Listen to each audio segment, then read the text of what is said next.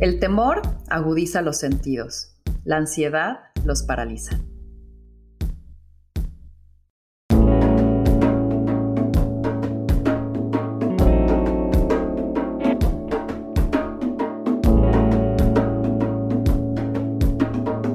Esto es Más cabrona que bonita. Con una evidente facilidad de palabra y años de preparación, Mario es un puente para conocernos más. A través de sus estudios en psicología, tanatología, coaching ontológico e hipnoterapia, sus palabras son conocimiento puesto en práctica. Conocí a Mario en una presentación de su libro. Elocuente e irónico hablaba sobre el miedo, retando lo que creíamos de él y siendo empático con él. El miedo, decía, ha tenido el peor relacionista público. Y entre ligereza de términos y profundidad de significados, seguramente a todos ese día nos dejó con una asignatura pendiente a resolver. Y desde aquel día lo he seguido, leído, escuchado, y ya que su especialidad es trabajar con este complicado instrumento que portamos llamado cerebro y su software, que es la mente, hoy quiero ir un poquito más allá de lo que entiendo sobre cómo usarla y atreverme a pensar que puede dejar de usarme ella a mí. Mario, bienvenido. No sabes el gusto que me da tenerte aquí para aprender hoy. Muchísimas gracias, gracias por invitarme a tu podcast y obviamente pues gracias a toda la gente que nos, que nos escuche y nos escuchará durante diferentes momentos. Me encanta. Oye Mario, pues vamos a empezar con una serie de preguntas rápidas para entrar en calor y conocerte un poco más. Así que lo primero que se te venga a la mente de manera concreta, lo avientas. ¿Estás listo? Ok, venga. Mario, en una palabra. Psicoterapeuta. ¿A qué suena el silencio? A paz. ¿Soledad o compañía? Si tuviera que elegir soledad. A través de dar terapia, ¿se arreglan los otros o te arreglas un poquito a ti también? Nos vamos arreglando un poquito todos. Si pudieras vivir una película, ¿cuál sería? Una de aventuras, una de viajes, una de descubrimiento. ¿La palabra que más usas? Quizá. ¿Y el pensamiento que más te visita? ¿Cuándo? ¿Qué le agradeces a la edad? Eh, la serenidad eh, y la capacidad de pensar un poquito más lento. ¿Una frase que te guste o inspire? Lo que niegas te somete, lo que aceptas te transforma, de Carl Gustav Jung. ¿Un buen consejo que te han dado? Mm, sonríe más. ¿El peor defecto del ser humano? Eh, la impulsividad. ¿Cuál es para ti la ironía más grande de la vida? Quizá, quizá eh, darme cuenta en un momento que justo lo que estaba buscando para otros era algo que estaba encontrando para mí. ¿A qué actividad le das más espacio en tus días? A aprender.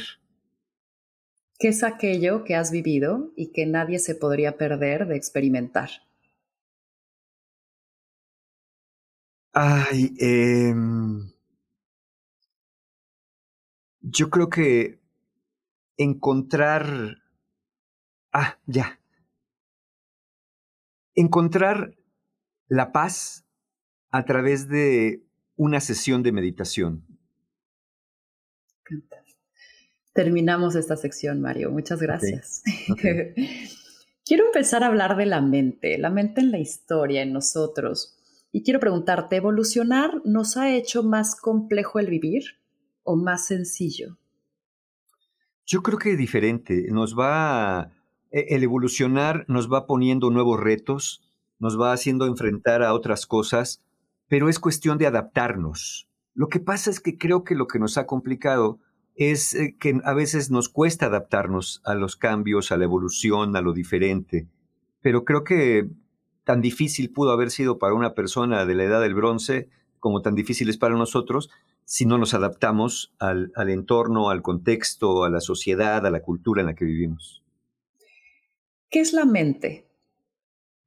La mente es un fenómeno complejo que no solamente depende de neuronas y de actividad electroquímica en el cerebro, sino que también depende de cómo la suma de sus partes, de, esas, de, esos, de esos elementos, neuronas, química, electricidad, generan eh, eh, componentes que no son repetibles en otra persona. Es, algo muy complejo. Todavía hay una, una, tendencia a pensar que sigue siendo misteriosa porque no entendemos bien a bien por qué funciona como funciona, pero no funciona exactamente igual en dos personas. ¿Y tú cómo te aproximas a ella? Y a través de las terapias, con intención de entenderla, de hackearla, de cambiarla, de aliarla, Sí, inicialmente con intención de entenderla. Siempre he sido muy curioso y me ha dado curiosidad cómo pensamos las personas, por qué pensamos las personas así.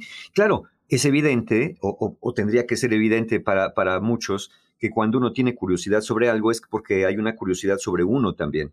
Hay, hay parte de uno metido ahí. Entonces, quizá, quizá cuando comencé, eh, quería tratar de entenderme, y me aproximé a la terapia, me aproximé a este, esta curiosidad por la mente a través de las conversaciones. Siempre me han encantado las conversaciones y para mí conversar o escuchar a alguien conversar eh, me permitía como entrar al mundo de palabras, pero también de conceptos que enriquecen y que te permiten conocer el mundo de una persona. Yo me acuerdo cuando era niño le decía a mi mamá, este, no le vas a hablar a una amiga por teléfono. Y me decía, ahorita no, háblale. Y yo me acuerdo que me sentaba a escuchar cómo hablaba por teléfono sea, las conversaciones siempre me han gustado desde muy pequeño, desde los 6, 7 años me han, llamado mucho la atención las conversaciones. Y en ese momento cuando escuchabas a tu mamá, ¿te imaginabas lo que estaba sucediendo? ¿Creabas escenarios o qué pasaba por tu mente? Yo creo que entre que aprendía palabras y entre que me preguntaba por qué están platicando esto y qué le irá, porque yo nada más, obviamente... Una parte. Sí, una parte nada más, ¿no? Que le estará contestando a la otra persona para que ella conteste así. Entonces, siempre, siempre me dio mucha curiosidad. Quizá hasta completaba yo las conversaciones del otro lado. De repente me daba cuenta que no embonaba lo que yo pensaba que le habían contestado y digo, bueno, no. Entonces, aprendí quizás así a conversar escuchando conversaciones. Mario, ¿cómo es el proceso de elaborar un pensamiento? Y, sentimos que lo alberga la mente, ¿no? Eh, ¿Cómo es este proceso en donde un pensamiento nace? Bueno, hay las emociones preceden a los, a los pensamientos. Hay una necesidad, un deseo, una incomodidad, una, una incomodidad o una molestia por ahí, una inquietud está por ahí. Y esa, y esa sensación, ese, esa experiencia emocional, conduce a, pensar, eh, ¿qué quiero? ¿Qué ya no quiero? ¿Qué busco? ¿Qué deseo? Eh, de pronto una necesidad hace que se nos ocurra algo. ¿Y si hiciera esto? Una inquietud. ¿Y si estudiara al otro? ¿Y si me levanto ahorita por unos cacahuates? Ay, no, pero qué flojera. Ay, pero tengo ganas. Bueno, ahorita voy. A ver si alguien me los pasa. Entonces, tenemos ahí, y de pronto puedo pensar, no sé, se me ocurre ahorita, no sé por qué me vino a la mente Da Vinci, ¿no? Este, pensar eh, que decía, bueno, ¿y, si voláramos como las aves? Porque en este sentimiento de yo no puedo hacer algo que las aves hacen y a mí me gustaría poder hacerlo. Me gustaría poder ver personas volando. ¿Por qué no hacemos eso? Siempre esa pregunta de por qué no o cómo, eh, eh, pero creo que viene siempre precedido por una, por una emoción. Yo concuerdo con lo que dice Humberto Maturana, un, biólogo evolucionista chileno, que no somos seres racionales, que somos seres eminentemente emocionales, que usamos la razón para justificar en ella eh, nuestras emociones, ¿no? Racionalizamos para explicar, y uno dice, bueno, es que había que descubrir esto, había que lograr lo otro, pero quizá la cura de las enfermedades eh, ha sido a, través del miedo, por ejemplo, o quizá la creación de las artes ha sido por expresar una alegría o, un temor o eh, una aversión que se sentía sobre de alguien y, que hacemos grandes creaciones, ¿no? Sabemos que las grandes tumbas pues era por el miedo a la muerte, al, que no hubiera el más allá o, o, a esta sensación de seguir viviendo para siempre. Y cuando los pensamientos se convierten en un diálogo interno, ¿cómo es que armamos la forma en la que nos hablamos a nosotros mismos? Ahí, sí depende mucho la relación que tengamos con nuestra mente. Eh, nuestra mente puede ser una buena compañera, puede ser como un buen amigo, que cuando vamos le decimos, oye, ¿cómo ves que voy a comprar un coche así? No hombre, ¿para qué quieres un coche así? Y luego la tenencia y la gasolina y ahorita que estamos ahí, mejor cómprate uno híbrido, al menos contribuyes al, medio ambiente. Y tengo estos diálogos con este amigo. Pero si, si mi mente entra en una postura, si una relación que es, es de dominancia, entonces yo me voy a someter a la mente. Va a ser el gran castigador, el gran juez que me va a decir, tú no debes, tú no mereces, tú no puedes. O si yo me pongo, eh, eh, pongo a mi mente en una postura de sumisión, pues le voy a decir, cállate, tú no opines, y entonces no voy a ser creativo, entonces voy a cometer errores, porque la necesito como un, como un copiloto que siempre va junto a mí, pero no le soltaría el volante, pero sí me gustaría escuchar sus recomendaciones sobre el camino. ¿Y quién es el piloto cuando tu mente es el copiloto? Eh, esa es una pregunta muy filosófica. Diría que yo, pero habría que pensar quién es yo. Este, entonces, eh, pero lo diría así. Sí, yo soy el piloto porque finalmente mi mente y yo no somos lo mismo. Mi mente es como si fuera una especie de órgano no tangible. Así como tenemos hígado, riñones, pulmones, bueno, también tenemos una mente. Y queda claro que igual que todos los órganos de alguna manera sirven al funcionamiento de mi cuerpo o de, o de mi persona, mi mente es una parte que también sirve a mi funcionamiento y no al revés. Por ejemplo, las personas ansiosas, de alguna manera ya están sirviendo a la mente, porque la mente les proyecta toda clase de terrores y ellas se someten a lo que la mente dice que existe. Nos convertimos a veces en servidores de la mente, por eso decía, ¿cuál creo que es el peor defecto? La impulsividad. Porque la impulsividad de alguna manera es, es abandonarnos a cualquier deseo, a cualquier eh, enojo, a cualquier tristeza y quedarnos ahí estancados como si no pudiéramos usar la mente para que nos ayudara a movernos o a no ir tan rápidamente a los extremos de nuestro universo de emociones, sino tratar de mantenernos en un razonable balance. Y en esta búsqueda de, de quién manda a quién, ¿no? Y cómo usas mejor tus piezas, eh, lo estoy viendo como, digo, yo soy emprendedora, ¿no? Entonces lo estoy viendo como una empresa y digo, ok, si la mente entonces no es la dirección general, sino la dirección de operaciones, esta dirección general es este yo que tú mencionas, que posiblemente es una conciencia, es este, algo más allá. ¿En qué momento cedemos el poder y, y, nos sometemos? Y cuando nos sometemos a la mente, entonces, ¿cuál es la fuente que dicta a la mente cómo operar o someter a todos los demás? O sea, como que hay momentos en donde sientes que, esta mente te está controlando, ¿qué está alimentando a la mente y, cómo nos sometimos a eso? Sí, yo creo que cuando la mente toma control, eh, le, falta, le falta un elemento, que es el elemento, eh, digámoslo así, eh, como que regula, el elemento regulador que soy yo. Porque yo sé de alguna manera lo que quiero, pero también creo saber lo que me conviene. Es decir, a veces la mente me va a decir, cómete ese pastel, está muy bueno. Y si yo le digo a la mente, no, no me lo voy a comer porque estoy a dieta, y la mente me va a insistir, ándale, cómetelo, está muy bueno, te va a gustar, es tu favorito, y yo, no, no quiero, no quiero, ándale, te lo mereces. Y entonces, bueno, bueno, bueno, un pedacito.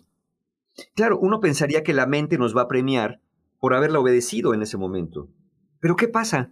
Que ya que nos comimos el pastel y aparte nos atascamos un rebanadón, medio pastel, la mente va a estar mirándonos hacia la distancia con una, con una mirada admonitoria, con una mirada de regaño, diciéndome, no puede ser que no tengas fuerza de voluntad. No puede ser que te hayas comido ese pastel. Después de tan bien que llevabas la dieta, después tan bien que ibas con esto, ya lo echaste todo a perder. ¿Sabes qué? Ya no tienes remedio, ya atáscate, eres un cerdo, ya no vales nada. Ah, ese es el peligro, así nos somete la mente. Es decir, ella nos dice, es que tiene razón, la mente, a la mente sabe que nos gusta ese pastel. Entonces nosotros deberíamos decirle, sí, sí me gusta, pero ¿qué crees? Que ahorita decido no me lo voy a comer. Me encantaría comérmelo, no una rebanada, me encantaría comerme el pastel entero. Pero ¿sabes qué? Decido que no. Y entonces, curiosamente, cuando no obedecemos ciegamente a la mente y no nos comimos en ese momento esa rebanada de pastel, reconociendo que sí hubiéramos querido comerla, la mente nos dice, qué bueno que no te la comiste, ¿verdad? Eso es fuerza de voluntad, no sabes cómo te admiro. Entonces, no está capacitada, el copiloto no está capacitado para llevar el volante, tiene muy buenas herramientas. Yo siempre lo veo como el, piloto, el copiloto de un rally. El piloto lleva el volante y lleva la mirada sobre el camino. El copiloto lleva el mapa, lleva el pronóstico del tiempo, va viendo los baches, otros vehículos, ramas, ya ves que los rallies van por todas partes, desierto, selva, agua. Entonces, el copiloto va dando instrucciones de lo que viene adelante, va dando advertencias de lo que viene adelante, va, va pendiente de la temperatura del motor, de la presión del aceite, de todo lo que funciona. Y es el que me dice, oye, ya nos falta gasolina, oye, está demasiado caliente, oye, creo que oigo como que siento una llanta no está muy bien. Y yo soy el que decido. Yo soy el que decido en cierto momento, basado en lo que el copiloto me dice, si como el pastel o no, si acelero o freno. Si, si, si le digo yo, el copiloto me dice, ¿sabes qué? Allá adelante hay unos baches. Yo sí, pero, pero si nos frenamos vamos a perder, entonces vamos a meterle y me voy esquivándolos. A veces, a veces no me va bien. Tenía que haber escuchado. Es cuando decimos, ¿y pues yo en qué momento me comí ese pastel? ¿No? Pero, pero creo que nosotros somos como el regulador el regulador, el, el em, eh, de alguna manera el metabolizador de las voces de nuestra mente, que muchas veces tiene razón y muchas veces coincidimos con lo que dice la mente. Y a veces no coincidimos. La mente a veces me puede decir, no, no vayas a pedir trabajo, no te lo van a dar. No, no estudies este piano, nunca vas a aprender y eres grande. La mente me va a decir, no, qué vergüenza, ¿qué van a decir de ti? Si dices que, este, que no te gusta hacer ejercicio, mejor inventa que sí. Dile que eres súper para, para así quedar bien. Y yo le puedo decir a la mente, mira, no, tienes razón, tal vez quedaría mejor si dijera que me encanta el ejercicio, pero a la hora que me empezaran a hablar de maratones, triatlones y Ironman, pues no iba a tener menor idea de qué era eso. Si me pregunta, oye, ¿cuál fue tu último tiempo en el maratón? Ah, pues fueron como 14 minutos. Y entonces, como que, espérate, no tienes idea de lo que estás hablando. Entonces, mi mente puede querer ayudarme, a veces como un niño.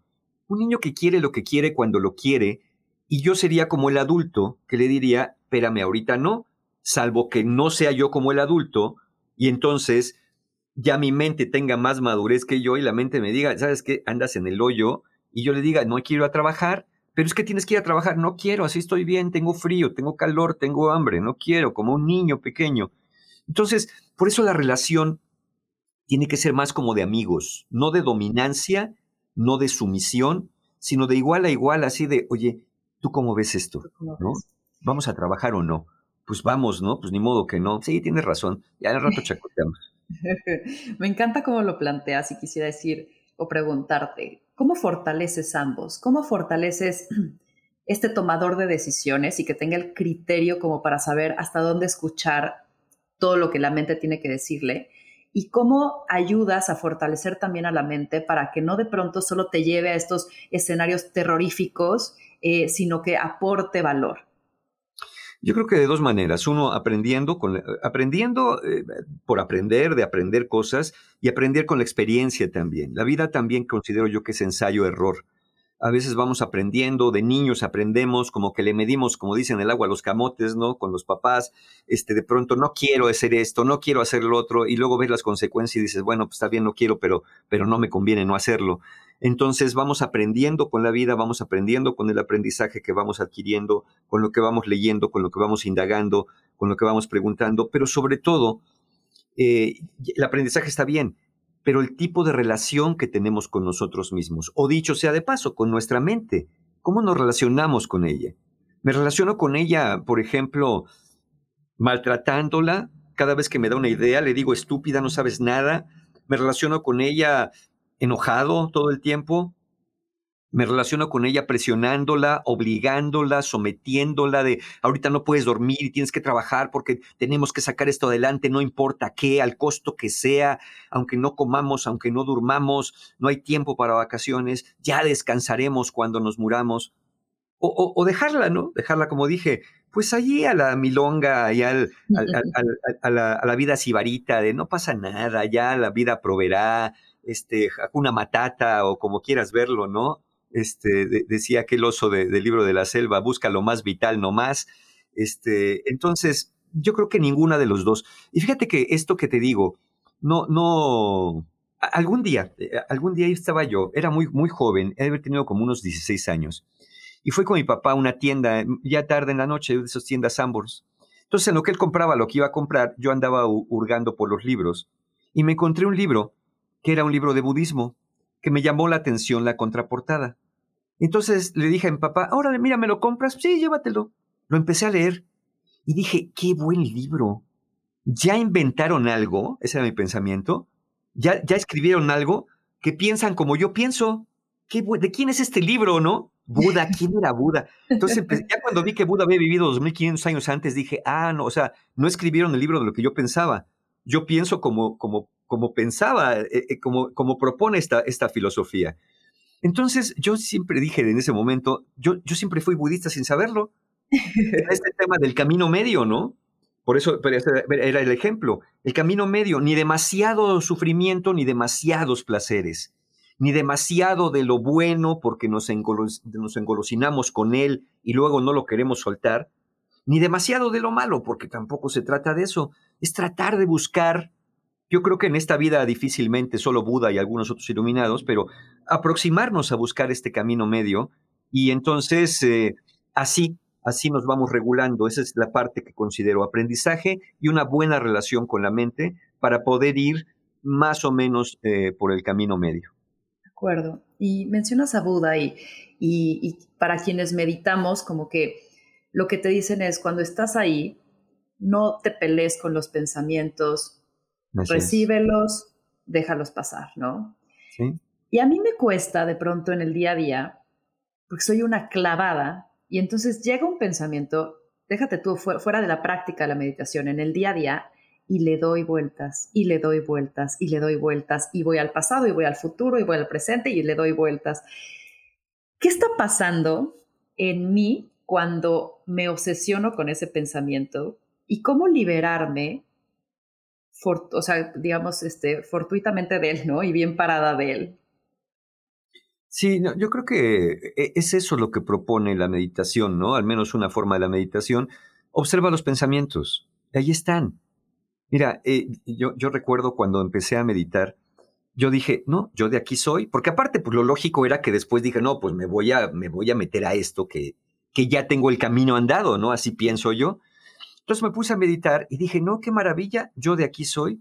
Me acuerdo que este, eh, mi maestro eh, en aquellos años, Tony Karam, decía, no, no, ustedes son budistas guadalupanos. la iluminación en esta vida, no crean que es tan fácil. Y yo decía, no, hombre, es que no sabe a qué nivel estoy yo. Yo de veras ya me falta poco. Voy a buscar mi árbol del body para meditar abajo y como Buda me voy a iluminar. Sí, sí, el primer mes estaba yo muy dominante de eso. Pero después empezaron a surgir en mí unos pensamientos terribles, unas cosas horrendas que dije, no, ya la meditación me está haciendo daño, porque entonces ya me estoy volviendo un monstruo, están viniendo a mí toda clase de pensamientos este, criminales, este, en fin, eh, oscuros, ¿no? Entonces fui corriendo y le pregunté a uno de los, de los maestros, oye, me está pasando esto, no me estará haciendo daño la meditación, yo creo que ya me voy a retirar de este asunto, me está afectando la mente. Y me decía, no, lo que estás viendo nada más es lo que siempre ha estado ahí. Lo que pasa es que no lo veías. Ahí está, ahí está la mente, ¿no? Ahí están sus contenidos. ¿De dónde aprende? Pues de lo que ve, de lo que, de lo que cree, de, de, de, de, esto que existe por todas partes. Ahí va aprendiendo. Y por eso digo yo que nuestra tarea es como regularla, ¿no? Como de alguna manera eh, hacerla más sociable, eh, hacerla más eh, afina a lo que queremos, obviamente sabiendo que puede poner límites. Entonces, ¿Qué hace uno con eso? Mira, yo creo que ya cuando hablamos que nos obsesionamos con algo, ya nos estamos desviando del camino medio. Ya ves que dicen, ah, cuando meditas, atento, atento, pero relajado, relajado. Hmm. Es esta combinación. Si pones demasiada atención, empieza uno a agarrar obsesividad. Si te relajas demasiado meditando, te quedas dormido. Entonces, lo suficientemente atento para mantenerte en conciencia de lo que estás viendo, para saber qué hay, y regular, y, suficientemente relajado para no perderte en los pensamientos. De acuerdo, me encanta. Voy a pasar a otro tema que, que parece que está de moda, ¿no? Eh, porque todos lo hacemos, inconsciente o conscientemente, que es el estrés. Mm. ¿Tú cómo defines el estrés? ¿Y por qué es un padecimiento que la mayoría de nosotros padecemos en algún momento, ¿no? Sí, claro. E, e, el estrés es la acumulación de cosas por resolver, cosas por hacer, reales o percibidas, que van más allá de, nuestras de la capacidad que tenemos de, de resolverlos. Es decir, creo que el problema del estrés es la palabra sí decirle que sí a todo. Sí, sí, claro, yo voy, sí, yo te llevo, yo paso, yo te conecto, yo hago la entrevista, yo, yo grabo el programa, yo eh, veo tantos pacientes al día, yo sí, sí, sí, sí hago, sí hago, sí. Oye, mañana te, te invitan a un programa, sí, sí voy. Este, oye, pero es sábado, no le hace, yo veo cómo, yo veo cómo le hago, ¿no? Salgo corriendo de aquí. Entonces me voy estresando porque voy acumulando actividades, pero el, entre que el día tiene 24 horas, en que de las 24 horas necesitamos un tramo para dormir, que es absolutamente necesario, pero otro tramo también para descansar, porque mucha gente cree que descansa cuando está durmiendo y son dos cosas distintas. Eh, descansar es descansar, dormir es dormir, que a veces se, descansa cuando se duerme, pero a veces no. Hay personas que dicen dormí, pero no descansé. Y hay personas que dicen descansé aunque no dormí. Entonces, decirle que sí a todo, tratar de aprovechar, porque nos han dicho eso, el carpe diem y aprovecha el momento y todo, creo que lo hemos confundido con no pares. Creo que lo hemos confundido con di que sí a todo porque, porque esta vida es una y hay que hacer y hay que obtener y hay que... Y yo creo que no, yo creo que no. Mira, curiosamente, eh, me, hablaron eh, ayer y me dijeron, oye Mario, fíjate que tenemos, ya viene eh, algunos días que, que, queremos que nos hables de un tema en específico, te invitamos a un programa de televisión y yo, ¿a qué horas es? Resulta que el programa tenía que estar yo en el estudio, que está otro lado de la ciudad, eh, eh, más o menos 10 minutos de que tú y yo termináramos de hacer esto. Entonces, este, dije yo, ¿sí la armó? A ver, no, pero hago como 20 minutos, pero si me apuro y le meto, a lo mejor sí. Y yo digo, ¿y qué necesidad tengo de eso?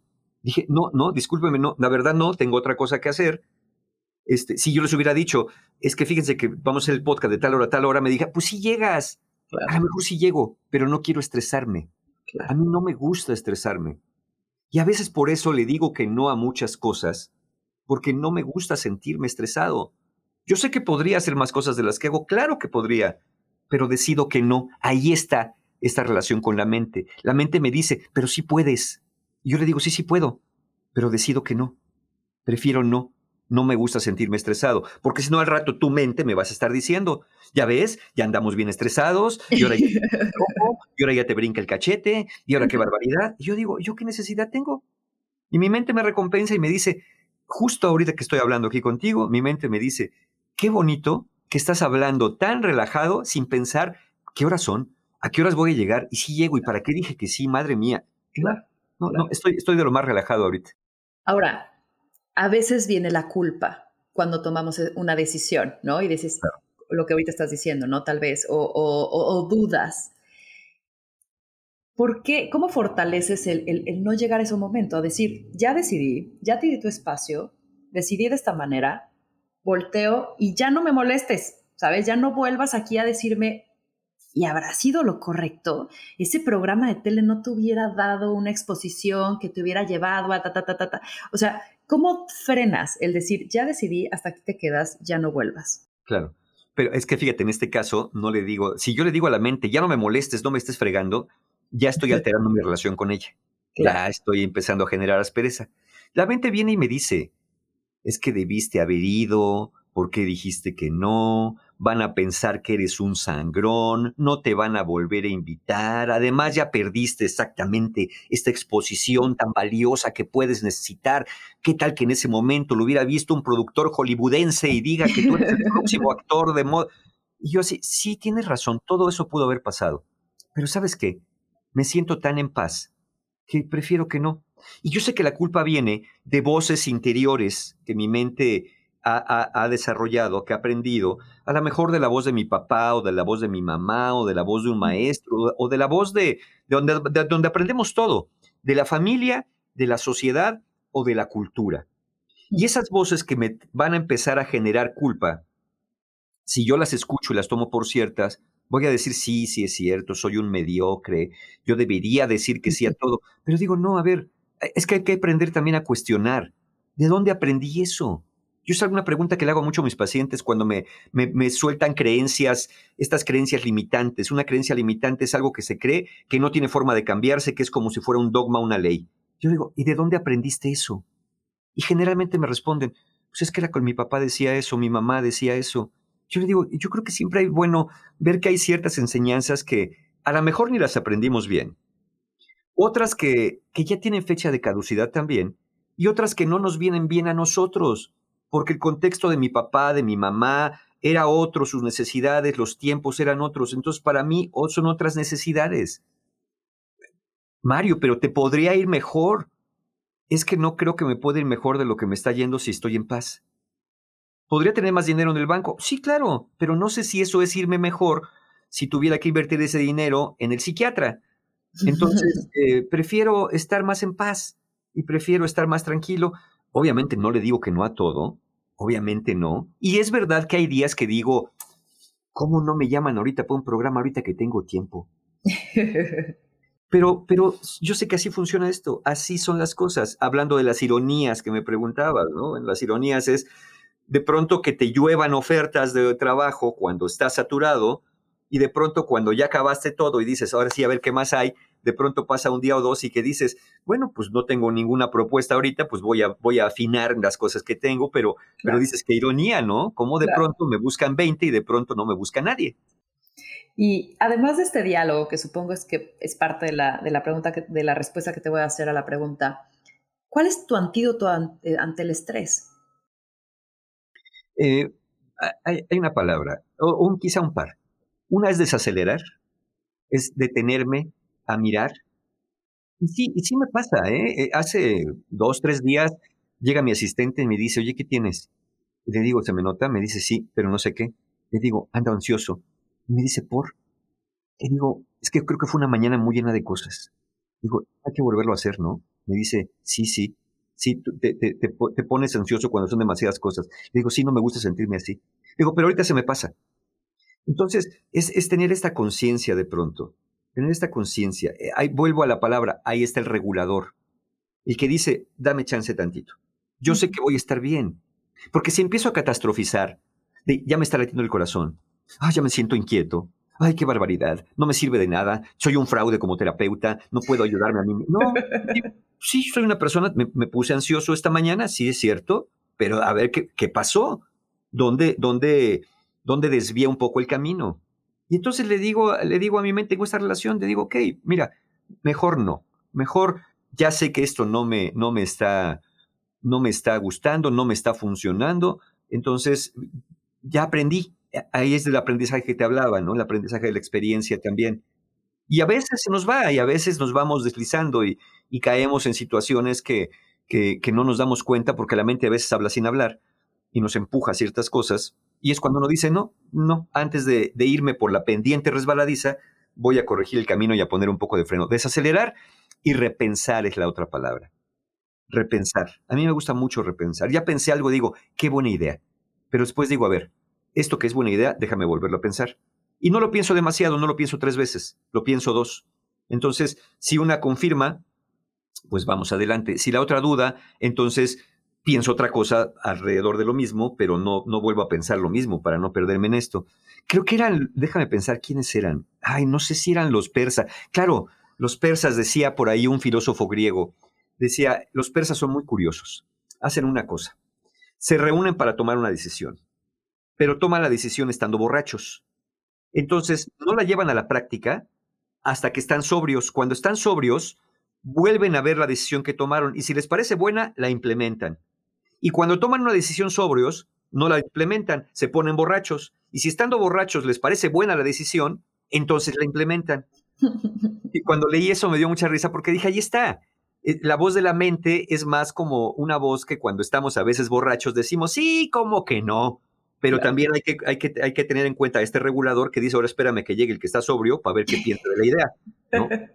Como usar además igual y todas las caretas o todas las facetas que tienes ahí y, validarlo entre todos y que no nada más una que está ahí prendida la tome, tome el volante, como dices, ¿no? Sí, sí, y aún así metemos la pata, aún así metemos la pata. Pero bueno, se trata de meterla no tan a fondo o, o de no irla metiendo, ¿no? Es decir, Si la metes ya, párale, no, no la vayas metiendo y no pares, ¿no? Escuché un podcast de, bueno, un, episodio de tu podcast, La Voz, en voz de Mario Guerra se llama, y lo recomiendo muchísimo. Y hablaba sobre la mentalidad, ¿no? Y que la mentalidad es la forma en la que usamos la mente y que tenemos distintos tipos de mentalidades y, escuché el episodio que hablabas de la carencia y de la abundancia. Y yo a veces me veo en momentos de, pensar mucho en carencia en el tema de que me voy al fatalismo y es algo aprendido y sé, sé de dónde viene, lo identifico de dónde viene, pero aún así me es complicado no caer en ese error, ¿sabes? Y que de pronto cuando sucede algo se me pueden venir todos los posibles escenarios catastróficos que pueden suceder, como tú dices, ¿no? Pero, y que yo decido creérmelos. ¿Cómo salir de ese círculo vicioso cuando tu mente se vuelve, se vuelve este, este catástrofe, ¿no? Y, y, te muestra todos estos escenarios que al final del día te paralizan y te dan miedo y te estresan.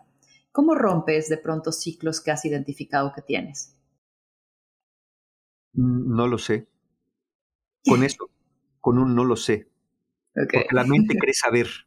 La mente cree saber lo que va a pasar. ¿Y qué va a pasar con lo que va a pasar?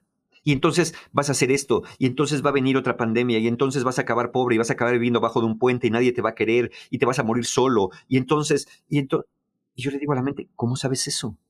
¿Cómo sabes que todo eso va a pasar? ¿Y, y cómo, cómo lo sé? Pues porque ahorita ve, ya llevas dos días y nadie te busca, seguramente ya nadie le gustas, ya, ya pasaste de moda, ya nadie le vas a interesar, no es interesante lo que tienes que... ¿Cómo sabes? ¿Cómo sabes eso? ¿Cómo sabes el futuro, mente? Nadie sabe el futuro. Entonces, eso no lo sé, no sé qué va a pasar. Yo tengo una, una herramienta que uso y a veces sugiero, que se llama el no sé pero. El no sé pero es, oye, ¿Y si no te vuelven a invitar a la televisión nunca por haber dicho que no? Mira, no lo sé, pero si nunca me vuelven a invitar, bueno, haré otras cosas. Oye, ¿irá a acabar la pandemia un día? No sé si va a acabar, pero mientras vámonos cuidando y hagamos lo que sea necesario. Oye, ¿qué tal que nunca vas a poder dar talleres otra vez en un salón de hotel como lo hacías antes? Bueno, no sé si lo voy a, no voy a poder hacer así, pero sé que los estoy haciendo online. Oye, ¿qué tal que cuando te, hagan la entrevista en el podcast dices puras tarugadas. Mira, pues no sé si voy a decir tarugadas, pero voy a procurar dar respuestas que me parezcan adecuadas. ¿Y qué tal que de pronto todo se te olvida? Bueno, no sé si se me va a olvidar, pero algo me acordaré y sobre todo como me van a hacer preguntas, pues eso me va a servir como guía. No sé, pero así es. Es esta humildad de reconocer, no, no lo sé. Claro, es como irme cayendo, ¿no? Me voy cayendo y digo, me voy a lastimar mira, no lo sé, pero voy a meter las manos, ¿no? Para lastimarme lo menos posible. Entonces, no, no lo sé, la verdad que no lo sé. Esa es mi respuesta. Cuando, cuando mi mente catastrofiza es, no sé, no sé qué va a pasar. No sé si esto, este, el otro día me llega un correo, ¿no? De mi buzón tributario del SAT. Entonces, correo buzón tributario. Y, y entonces la mente me dice, ya ves, algo has de haber hecho mal y ya te están requiriendo. Y yo le digo, no sé, pero vamos a abrirlo a ver qué dice. Y entonces nos decía, ya se acerca la fecha de presentar declaraciones, recordamos para que no se le olvide. Y la mente así, ¡ay, qué susto! Le el susto tú, no yo. Yo había que abrirlo. ¿Cómo voy a saber lo que dice el correo si no lo abro? Pero sí me puedo pasar media hora viendo el correo, pensando todas las catástrofes que pueden venir ahí. Además, si sí fuera algo así, pues voy y busco un contador y lo resuelvo. Finalmente, algo siempre puede hacer. Por eso es el no sé pero. No sé qué va a pasar, pero algo voy a poder hacer. Así sea meter las manos y me voy cayendo. Siempre se puede hacer algo, aunque a veces ese algo no sea lo que queramos hacer. Voy a leerte algo. Las amenazas a nuestra autoestima o la idea que nos hacemos de nosotros mismos causan con frecuencia mucha más ansiedad que las amenazas a nuestra integridad física. En la construcción de nuestra autoestima, eh, más sólida, hay más posibilidad, supongo, de ser menos víctimas del estrés, del miedo, de la ansiedad. O sea, ¿cómo, ¿cómo podemos sumar a construir una autoestima más sólida que justo le dé una mayor voz a ese conductor? Con amabilidad. Para mí la palabra es amabilidad. amabilidad creo que es una palabra que eh, eh, muy probablemente lo vamos a ver tú y yo. va a empezar a mencionarse cada vez más en los ámbitos de la salud mental. La amabilidad está siendo un factor muy importante para no quedarse solo, por ejemplo, en la vida. La amabilidad es un componente muy importante para socializar. La amabilidad es un componente muy importante para la autoestima. Es cómo me trato yo. Pero aquí el problema de la autoestima, ¿qué es la autoestima? La autoestima es, eh, es la evaluación y el trato que uno se da a sí mismo. Pero cuando uno dice, ¿por qué te tratas así? ¿Por qué no te quieres? Es porque no es el problema el trato, el problema es la evaluación. ¿Cómo aprendí a evaluarme? Si me enseñaron a evaluarme como un tonto, un bueno para nada, alguien que es necio, ves cómo eres grosero, cómo eres cochina, cómo eres desobediente, así nadie te va a querer. Y nunca cuestiono esos, esos aprendizajes. Obviamente que me voy a tratar mal, porque entonces voy a tratarme como yo digo o como me dijeron que hay que tratar a un tonto, como me dijeron que hay que tratar a un flojo, como me dijeron que hay que tratar a un desobediente majadero. Entonces, ahí voy a empezar el maltrato. Pero es que mm, hay que cuestionarlo todo. ¿De verdad era yo tan chillón de chiquito o mi mamá era más bien intolerante? ¿De verdad era yo tan grosero y desobediente o más bien las reglas en casa eran muy rígidas? Y, y de verdad, aún siendo desobediente, el maltrato es lo que aplica como el remedio? Es, todas esas cosas teníamos que cuestionarnos. Y vamos a llegar a una conclusión. Pues eran los modos de mi familia. Pero al final siempre podríamos eh, tratarnos y empezar a mirarnos de otra manera, no como víctimas, sino como personas que pasaron por allí, que algunas cosas las quieren conservar, otras no, pero siempre nos podemos tratar con amabilidad. Por eso, no importa que mi mente venga y me diga, y me regañe y me diga, por tu culpa, yo la veré y le diré, mira, entiendo por qué estás tan preocupada. No le diré, ya no me molestes, malditamente, te quiero extirpar de mí, eres lo peor que me ha pasado, porque entonces estoy cayendo justamente en eso, en esta hostilidad. Eh, creo que tendríamos que buscar esta amabilidad en, en, en vernos a nosotros, en la amabilidad en tratarnos a nosotros. Aquí la cuestión es que como a veces padecemos de otra cosa, que es el pensamiento blanco-negro, parece que ser amable es ser indulgentes o permisivos. Entonces, ¿qué? Entonces, que, pase lo que sea y no me voy a decir nada, que cometa yo errores y no pasa nada, me tengo que abrazar y besar si cometo errores. A ver, no, si cometes errores hay que corregirlos, de preferencia evitarlos, pero si no corregirlos. Pero, pero no quiere decir que porque eres amable contigo, ya te vas a dedicar nada más a, a mirar el cielo y las nubes sin hacer nada y asumir ninguna responsabilidad. Asumiendo responsabilidades se puede ser amable aun cuando se comete errores, se puede ser amable en corregirlos. Yo creo que de ahí parte la buena autoestima, en esta palabra que es amabilidad. Leí también por ahí que, que decía que gran parte de la tensión que la gente siente no viene de tener demasiadas cosas que hacer solamente, sino también de no terminar lo que empiezas. Y en el mundo moderno nos trae como muchas posibilidades de distracción de empezar y no acabar, ¿no? De, demasiadas eh, oportunidades o, cosas que hacer o ver o aprender. Eh, y otro de los temas actuales, además del estrés y de la ansiedad que estamos viviendo, es como esta falta de atención, ¿no?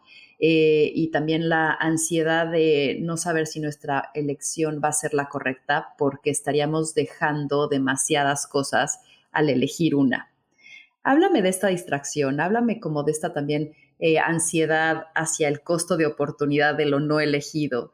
¿De dónde viene eh, y, qué estamos, o sea, qué estamos experimentando? Mira, antes, antes de esta gran revolución tecnológica, siempre hubo muchas cosas en la vida humana. Siempre hubo cosas que aprender, siempre hubo astronomía, siempre hubo filosofía, siempre hubo cosas físicas y lugares que conocer.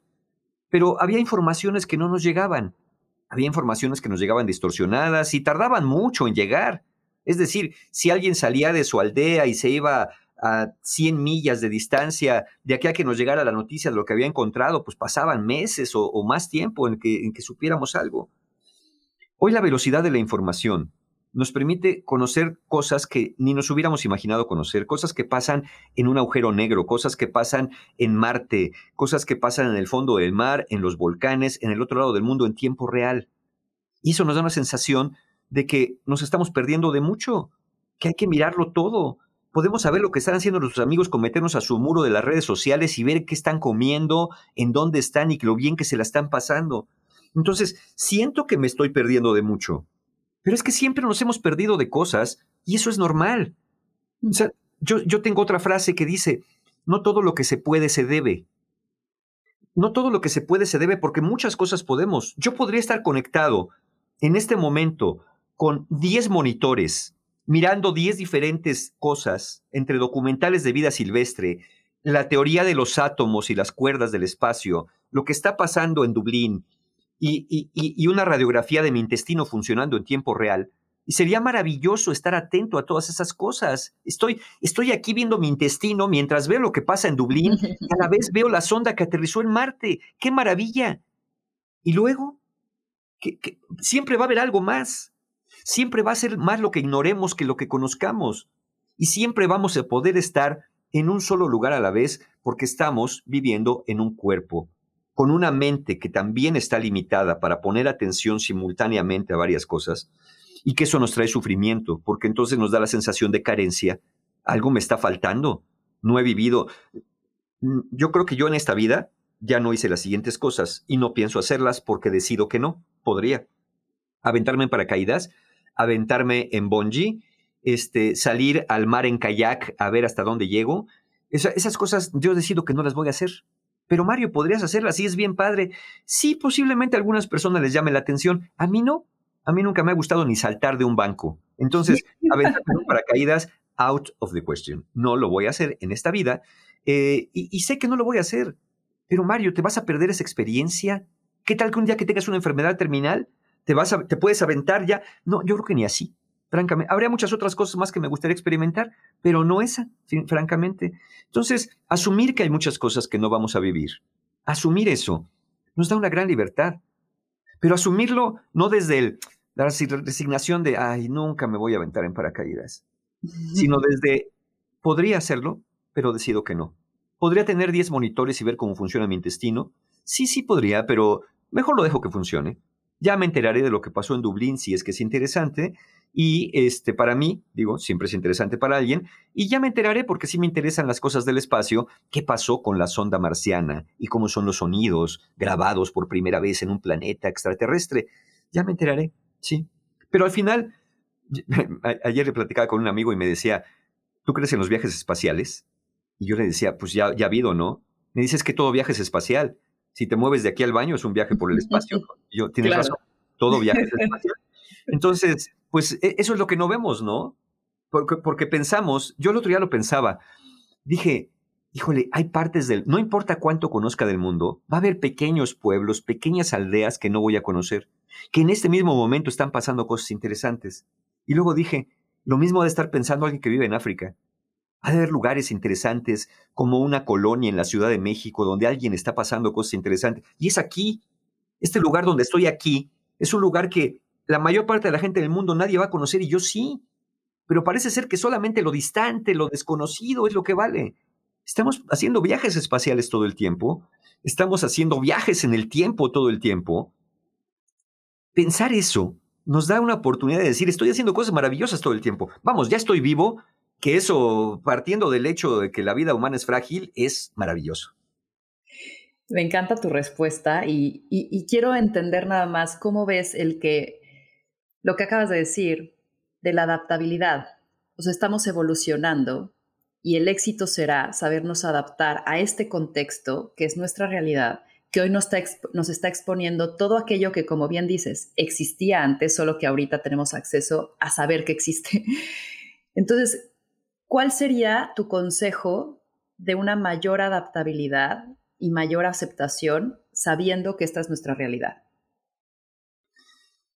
Eh, yo creo que hay dos palabras que me gustan a mí. Te digo las palabras, a mí me jalan las palabras.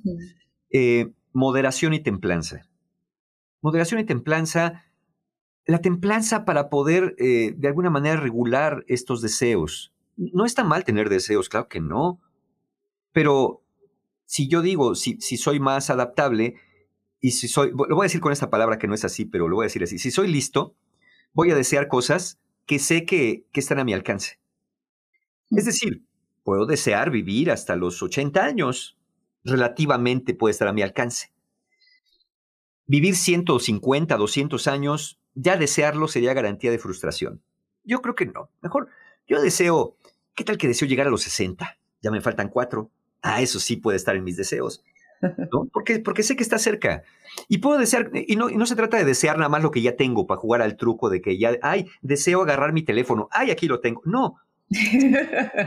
deseo, deseo otras cosas, que, que, pero, pero que sé que de alguna manera están a mi alcance. Porque a veces esto de que solamente tienes que desear las cosas para que se hagan realidad, esto de que todo es posible si lo deseas, siempre me he cuestionado si eso puede ser benéfico o no. Porque cuando le dices a un niño, tú puedes ser lo que quieras, siempre que quieras hacerlo, yo digo, no sé, no sé, no sé si sí, porque hay ciertas cosas, hay ciertos gustos, ciertas tendencias, ciertas preferencias, ciertos hábitos, ciertas cuestiones de, de limitaciones de nuestro cuerpo humano y de interés, que a lo mejor deseando algo no, no, está, no es para nosotros.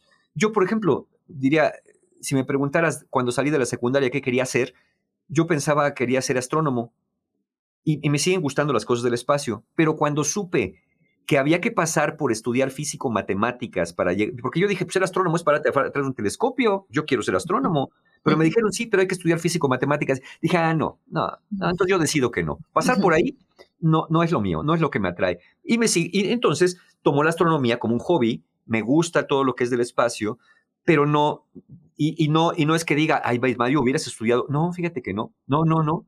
Para mí ese no es el camino, la físico-matemáticas. Y fíjate que me gusta la física y me gustan las matemáticas, pero desde acá, ¿no? Desde, desde las gradas, ahí las veo. Como para meterme a estudiar eso, no, no, no. Para mí no, es ese, no fue ese camino en esta vida. ¿Y cuál sería como la brújula y, que, que, nos haga identificar que, porque me encanta esa parte de, de alinear tus expectativas hacia la no frustración, también creo que te hace más feliz, ¿no? Totalmente. Pero, ¿cómo es esta brújula que te dice, ok, bueno, pero ya te estás quedando en tu zona de confort y sí puedes tener más o sí puedes llegar a aspirar más, no te conformes? O sea, esa parte del conformismo es peligroso y todo ahorita y entiendo tus mensajes de desealo y va a llegar y decreta y puede llegar. Y claro, creo que esos ejercicios de visualización también te hacen aspirar a algo que tal vez hoy no existe, pero que puedes crear o que puedes, que, no tenías en tu pensar, pero puedes hacerlo posible. Pero ¿cómo no te quedas en la magia y lo vuelves realidad sin caer entonces en, bueno, entonces mi mundo es esto? Claro, hay una palabra, vuelvo, fíjate, ya estoy descubriendo cosas de mí hoy, ¿eh? me encanta. Hay una palabra que ha tenido muy mala reputación y que creo que teníamos que revisarla, que es ambición. Es una palabra que ha sido incluso castigada a lo largo del tiempo. Incluso hay personas que nos han dicho, es que tú eres bien ambicioso, es que tú nomás eres... Y cuando alguien me dice a mí, tú eres bien ambicioso, yo digo, yo sí, yo sí. Porque algunas personas confunden la ambición con avaricia y son dos palabras distintas. La ambición viene de ambitio, que es merodear, ir acechando algo que se quiere. Voy merodeando, que esa palabra también me encanta, merodear. Voy merodeando algo, voy merodeando una idea, voy merodeando un deseo y lo voy pensando y lo voy repensando y voy viendo cómo me puedo aproximar a eso que quiero, pero sé que lo quiero. Y entonces lo merodeo, lo merodeo, hasta que llegue el momento que digo, de aquí, aquí voy, me voy a, me voy a comprometer con esto. Esto me gusta. Si no tengo ambición, sí caigo en el conformismo. Y a veces no tenemos ambición no porque no se tenga, sino porque social, culturalmente ha sido muy castigada la ambición. Yo creo que una persona ambiciosa es alguien que quiere más, pero que a la vez vive conforme. Para mí, la plataforma es estar conforme para poder ambicionar. Si yo estoy parado en un escalón enclenque o endeble y, y ambiciono alcanzar la repisa, probablemente me voy a caer porque el escalón es enclenque. Tengo que solidificarme y sentirme conforme, sentir pisar bien en donde estoy, para decir, ahora sí, mira qué bonito que estoy en este escalón, creo que quiero lo de la repisa. No quedarme abajo sin trepar ningún escalón porque no sea que se caiga, añorando si yo alcanzara la repisa, todas las cosas que podría hacer en la vida. No, pues fortalécete, acepta. Mira, mejorar uno, hablábamos de la autoestima. Mejorar es estar conforme con quien eres, ambicionando ser mejor. Y no estar a disgusto con quien eres diciendo, soy una porquería, soy un maldito mediocre, yo debería estar a mi edad haciendo esto, teniendo lo otro, soy un fracaso. Así difícilmente, lo que sea que ambiciones lo vas a alcanzar porque te la pasas peleando con el presente, te la pasas pateando la escalera. Maldita escalera, ¿por qué tenías que haber llegado antes a mi vida? No, a ver. Hoy estoy a gusto con quien soy. Pero claro que hay muchas cosas más que me gustaría lograr. Pero la base es estar a gusto con quien eres, estar a gusto con lo que tienes, y después ambicionas otra cosa, tu siguiente paso. Porque yo creo que y, con amabilidad, y volvemos a la amabilidad, amabilidad. Yo creo que cuando ambicionamos eh, demasiado, cuando ambicionamos el paso 10, cuando no hemos alcanzado el 2, está bien tener una meta a largo plazo, pero a veces nos pasa un fenómeno que yo llamo el fenómeno del autobús. El fenómeno del autobús es, tú, llegas, vas a la parada del autobús y ves que el autobús está parado ahí. Entonces tú corres para alcanzarlo, porque sabes que va a pasar el siguiente hasta dentro de una hora. Corres, pero curiosamente, en estas ironías de la vida, ya que vas llegando a la parada, el autobús cierra la puerta y arranca. Tú tienes dos opciones.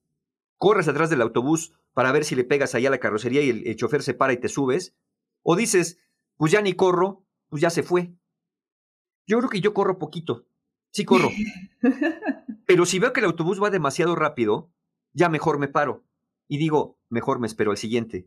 Porque sé que no le voy a ganar al autobús. El autobús va demasiado rápido y ya se me fue. Sí, sí, hubiera llegado antes. Sí, sí, me hubiera levantado más temprano. Sí, pero ya no lo hice. Y aprendí algo. Eso es lo importante, el aprendizaje. Pero me voy a esperar al siguiente autobús. Porque tampoco digo, ahora para que se me quite, me voy a ir caminando.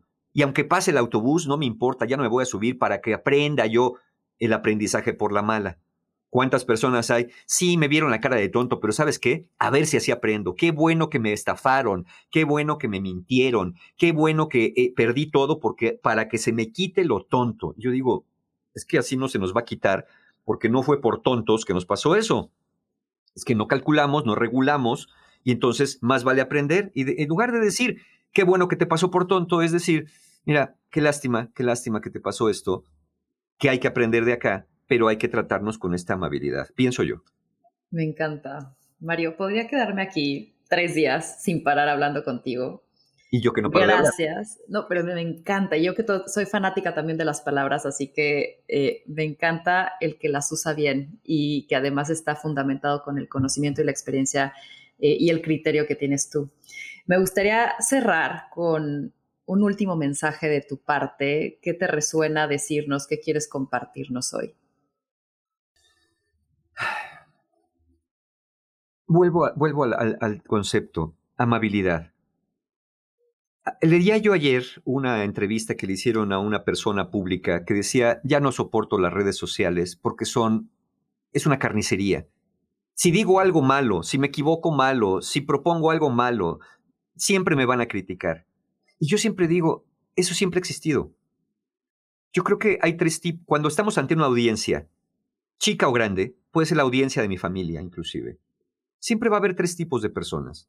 Unas que nos van a querer y nos van a aplaudir sin importar, así digamos una barbaridad, son nuestros fans.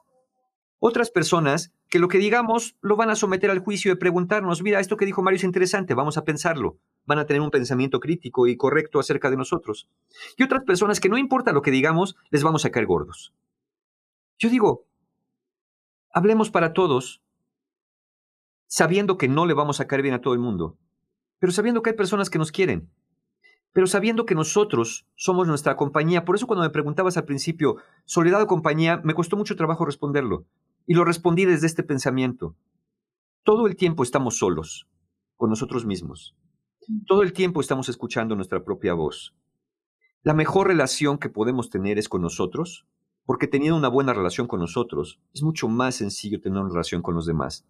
Todas esas personas que viven del troleo, que viven del enojo constante, que viven de ver eh, la crítica en los demás y los errores de los demás, que se apresuran. A todo mundo le encanta la casa de brujas, pero siempre cuando ellos no sean las brujas. A todo el mundo le encanta eso. Yo pienso que esas personas muy probablemente no tienen una buena relación consigo mismos. Hay algo que les falte conocer, hay amabilidad con que tratarse. Y entonces proyectan hacia afuera todo este enojo, ¿no? Cuando una persona me insulta, el otro día me escribió alguien en una red social, en un privado, y me dijo que era yo. Yo no sé qué dije, no sé qué dije. Me dijo, viejo y solo lo será usted. Y me un insulto. Y yo dije, viejo estoy comparado con esta persona que se ve más joven, sí. Solo, nunca estoy solo. ¿No? No sé qué habré dicho. Pero, pero lo que me pregunté es, ¿qué le estará pasando a esa persona por dentro? Que tiene necesidad, alguien que no conoce en la vida real, de insultarlo en una red social. ¿Qué, estará pasando por su cabeza? ¿Cuál será su relación? Por eso es tan importante la relación que tengamos con nosotros. esta relación es fundamental para poder relacionarnos con el mundo exterior. Amabilidad, templanza, desaceleración. Creo que con eso cierro el día de hoy. Me encanta, Mario. Que nos volvamos a encontrar. Yo cierro con eso porque cada vez te aprendo un montón y me dejas muy revolucionada, así que te agradezco y quiero saber dónde te encontramos. Cuéntanos sobre tus libros, dónde podemos comprarlos, dónde eh, lo del podcast, eh, tu página, das cursos, talleres. Cuéntanos dónde, dónde te encontramos. Sí, mira, hay, hay, dos fuentes donde pueden buscarme siempre. En mi página marioguerra.mx, ahí encuentran todas las vías de contacto, mis redes sociales, dónde comprar los libros, audios, el podcast, ahí en marioguerra.mx. Y si quieren saber de mis cursos y talleres, en encuentrohumano.com son marioguerra.mx o encuentrohumano.com. Ahí, ahí, ahí, está todo lo... Pero, pero si, si andan en México o en, y, googlean Mario, y de googlean Mario Guerra, generalmente les voy a aparecer en una de las primeras 10 entradas. Generalmente aparezco por ahí. Como Mario Guerra, tal cual, me encuentran fácilmente. Buenísimo. Pues infinitamente agradecida, Mario. Eh, cierro diciendo, bueno, pues esto fue más cabrona que bonita y te veo pronto. Muchas gracias a ti y gracias a todos los que nos escucharon.